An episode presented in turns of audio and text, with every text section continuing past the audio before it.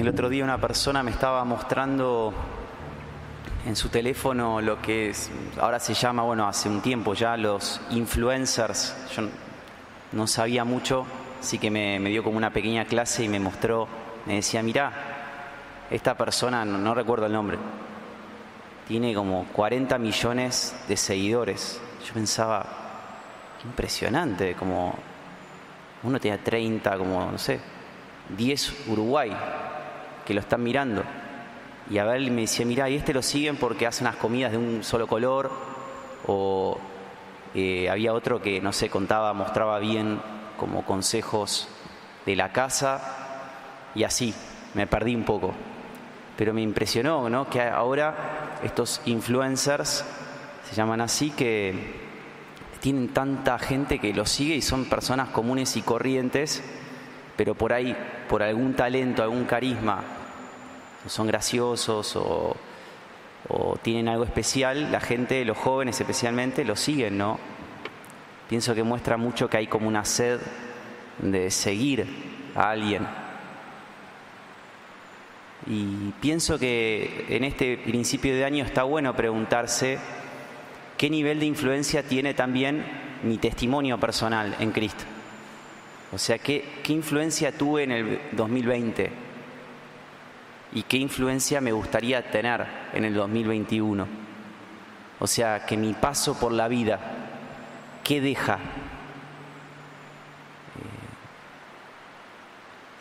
¿Qué deja mi, qué dejó mi caminar? ¿Dejó qué huella dejó? Podría ser como dos preguntas. La primera es hacia dónde lleva como mi camino de vida, ¿no? Mi ejemplo de vida hacia dónde lleva a los demás. Si alguien me sigue, ¿hacia dónde lo llevo? ¿O hacia dónde lo llevé? Y en segundo lugar, podría uno preguntarse también, ¿alguien me sigue? Porque por ahí estoy haciendo un camino espectacular, pero no me sigue nadie. Son preguntas que nos pueden servir como para reubicar nuestra vida y también vivir una vida que deje impacto. Podría ser, uno decía, bueno, pero es medio egoísta eso, ¿no? Como medio soberbio, querer que te sigan eh, querer dejar una huella no es como un poco, eh, sí, egoísta, pero sí, podría ser si depende el fin que tenga eso, ¿no? Pero es, por un lado es bueno naturalmente porque Dios nos implantó como un deseo de multiplicarnos, de dejar herencia, descendencia, de perpetuarnos. Y en la palabra de Dios el Señor dice, hagan discípulos. Por lo cual uno se puede preguntar eso. Y también porque ayuda también a verse, a ver qué tal está mi vida en Cristo, porque como dice el Señor, por los frutos del árbol uno reconoce eh, qué, qué tipo de árbol es. Entonces uno puede preguntarse eso en este tiempo, como para recalcular, porque por ahí uno el 2020 no lo vivió como uno quería. Entonces dice, bueno, tacho el 2020, pero empiezo el 2021 con toda, o por lo menos queriendo llegar a ese objetivo que quiero llegar. ¿Qué influencia quiero dejar? Especialmente puede pensar en mis amigos, en mi familia, en mis hijos, hermanos, padres, parientes, o en mis compañeros de facultad o de trabajo. ¿Qué influencia quiero dejar cuando yo me vaya de ahí? ¿Qué quiero haber dejado?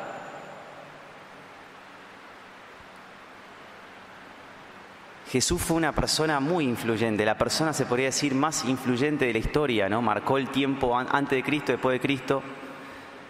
Imagínate que, te llames, no sé, Pedro o Luis. Antes de Luis y después de Luis, estaríamos viendo, no sé, el año 500 después de Luis. Imagínate lo que habrá sido Luis. Bueno, Jesús, estamos viendo el 2021 después de Jesús, por lo que marcó la historia en todos los niveles, en todo el mundo. Y hoy no solamente marcó un buen camino, sino que fue muy exitoso Jesús en la influencia que tuvo. Hoy uno de cada tres personas en el mundo profesa ser cristiana. Es la religión más grande de la tierra hoy. Por eso que Jesús es una persona influyente y lo fue y lo seguirá siendo. Y es bueno mirarlo. por ahí uno piensa, bueno, no, pero es Jesús. Eh, pero a mí que me toca, digamos. Eh, bueno, la palabra de Dios hoy nos anima un montón. Fíjense Jonás, que dicho sea de paso, está muy bueno leer el libro de Jonás, es cortito, es para el verano, se puede leer con hijos, sin hijos, solo, solo son muy pocos, muy pocos capítulos, si no me equivoco son tres. Buenísimo. Pero miren Jonás, que era bastante terco, pero cuando se decide, dice por segunda vez, la palabra de Dios le dirige la palabra, cuando se decide a seguir al Señor, en un día convierte una ciudad muy influyente, eh, Jonás, y era la ciudad más pecadora, Nínive, como alentándonos. La palabra nos alienta, dice, aunque tu familia o tu grupo de amigos o tu grupo de trabajo o tus compañeros de facultad sean Nínive, los más pecadores del mundo, Jonás lo pudo lograr cuando empezó a seguir al Señor. Pudo. Y los santos son un gran testimonio de personas de influencia. Dejaron mucho. Y nosotros todos estamos acá porque alguien nos influyó. No nacimos así de repente, pa, misa, confesión. Alguien nos, dijo, dale, anda. Algún ejemplo siempre tuvimos, por ahí es un abuelo, una abuela, un papá, mamá, algún amigo, alguien fue que nos influyó. Por eso estamos acá. Entonces, si, seguimos al Señor, Él nos va a hacer personas más influyentes, vamos a influir. Encima la palabra de hoy vamos a analizar un poco más. Qué bueno para recordar, eh, dice el Señor, síganme y los haré pescadores de hombres. Si me seguís en serio, vas a empezar a influir en tu familia, en tu grupo de amigos, en el trabajo, en la facultad. Nos anima un montón el Señor. Pienso dos razones especialmente que nos pueden ayudar. La primera es que no es tanto que vamos a ser atractivos espiritualmente por nosotros, porque no sé, esta, como decía este influencer, hacía comidas de un solo color.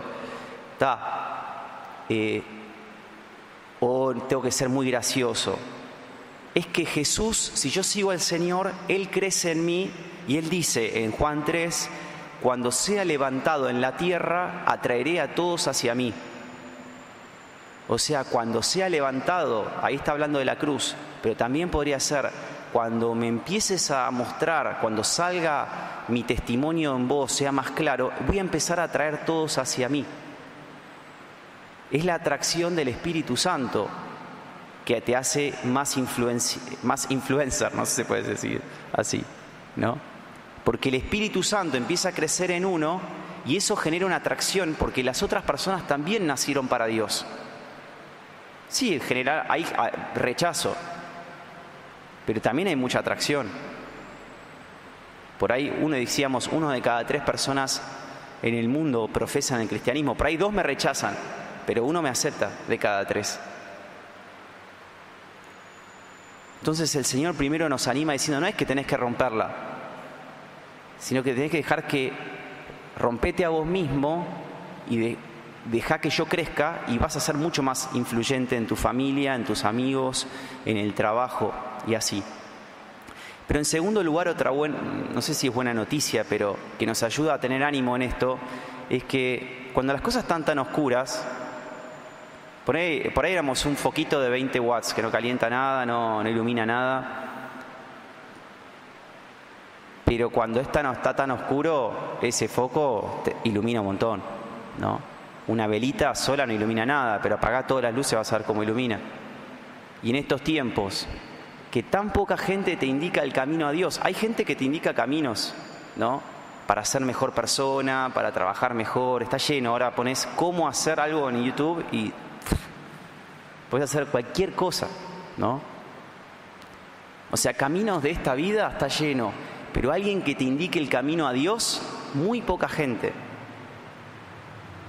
Pensá en tu grupo de amigos, en tu familia, cuántas personas te indican el camino al Señor, cuántas personas te siguen de cerca y te enseñan a rezar, cuántas personas te animan a crecer en las virtudes, muy pocas. Por lo cual, si yo me decido a seguir al Señor en serio, voy a ser tan distinto de lo demás que es verdad, mucha gente me va a rechazar, pero mucha gente me va a venir a buscar porque no hay muchos caminos, no hay muchos maestros. Y por eso voy a tener más influencia. Bueno, entonces pensemos un poco en el 2021, este año que, está empezando, ¿no? Por ahí podemos agarrar ahora para hacer una especie de ejercicio ahora, ¿no? Eh, por ahí quiero influir más en mi grupo de amigos. La verdad que mi grupo de amigos no estoy impactando tanto, o no me está siguiendo en mucha gente. O en mis hijos. La verdad que yo vengo a misa, pero mis hijos no vienen. O mis padres. Yo vengo, mis padres me dicen no vayas más a la iglesia y yo no los logro llevar. O por ahí mi grupo de amigos de la facultad. O del trabajo. Nadie se está enterando de que soy católico, que sigo al Señor. Estoy pasando como oculto.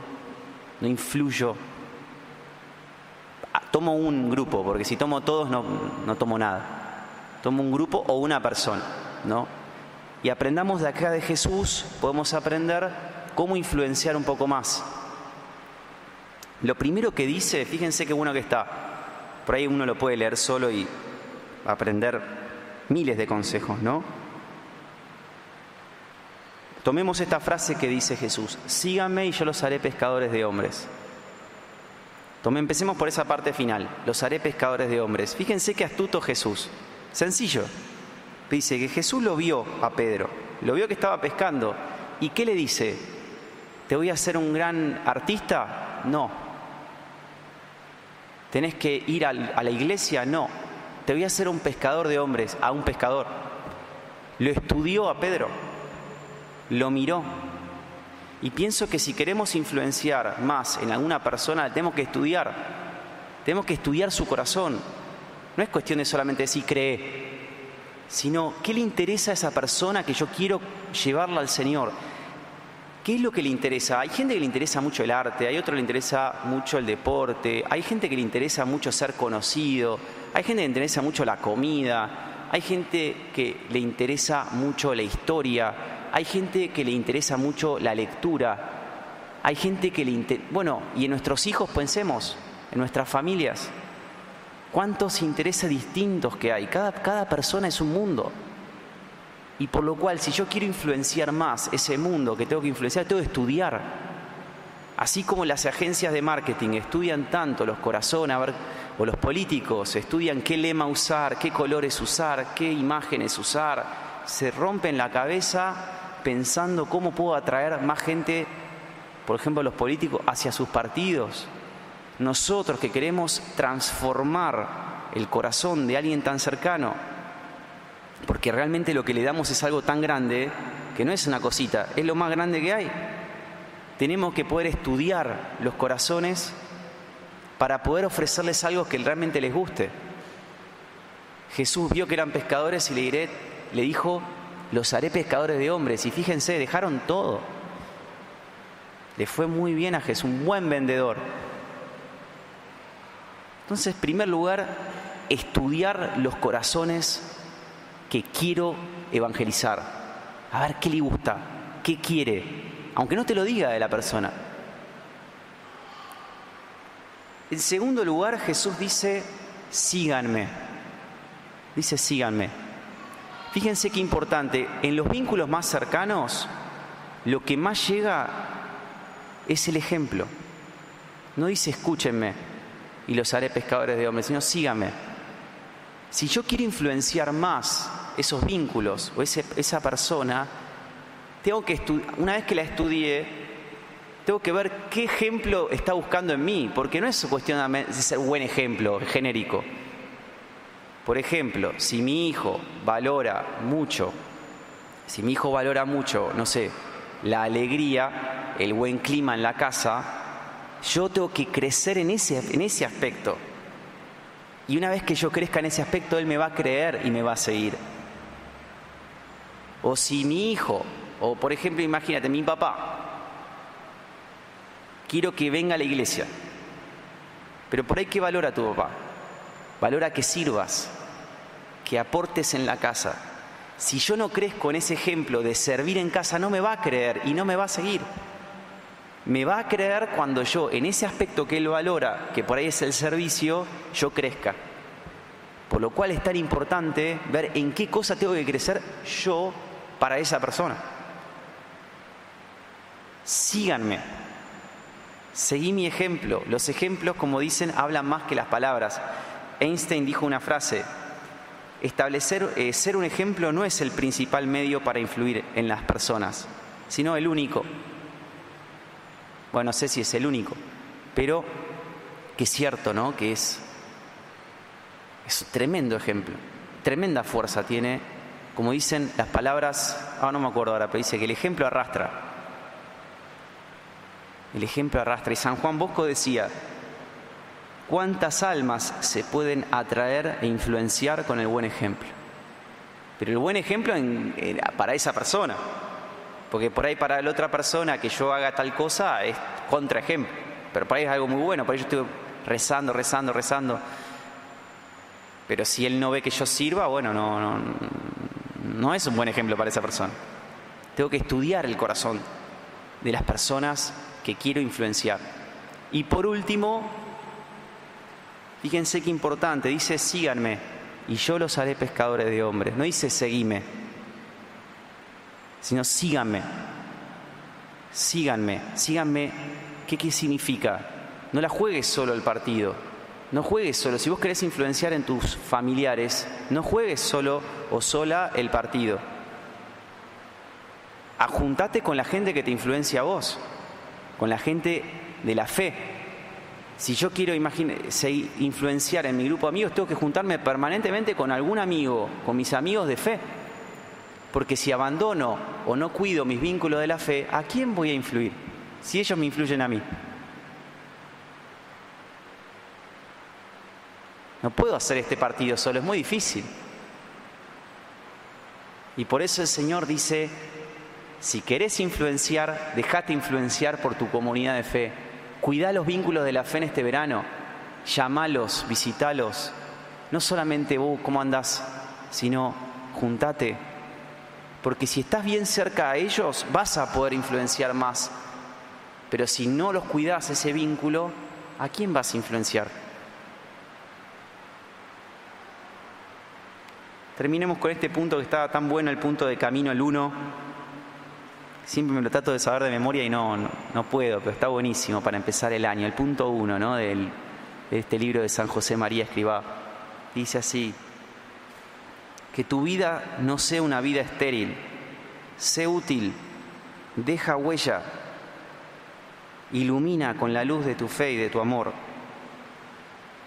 borra con tu vida de seguidor de Cristo la huella y el camino viscoso, sucio, que dejaron los sembradores impuros del odio, y enciende todos los caminos de la tierra con el fuego de Cristo que llevas en el corazón.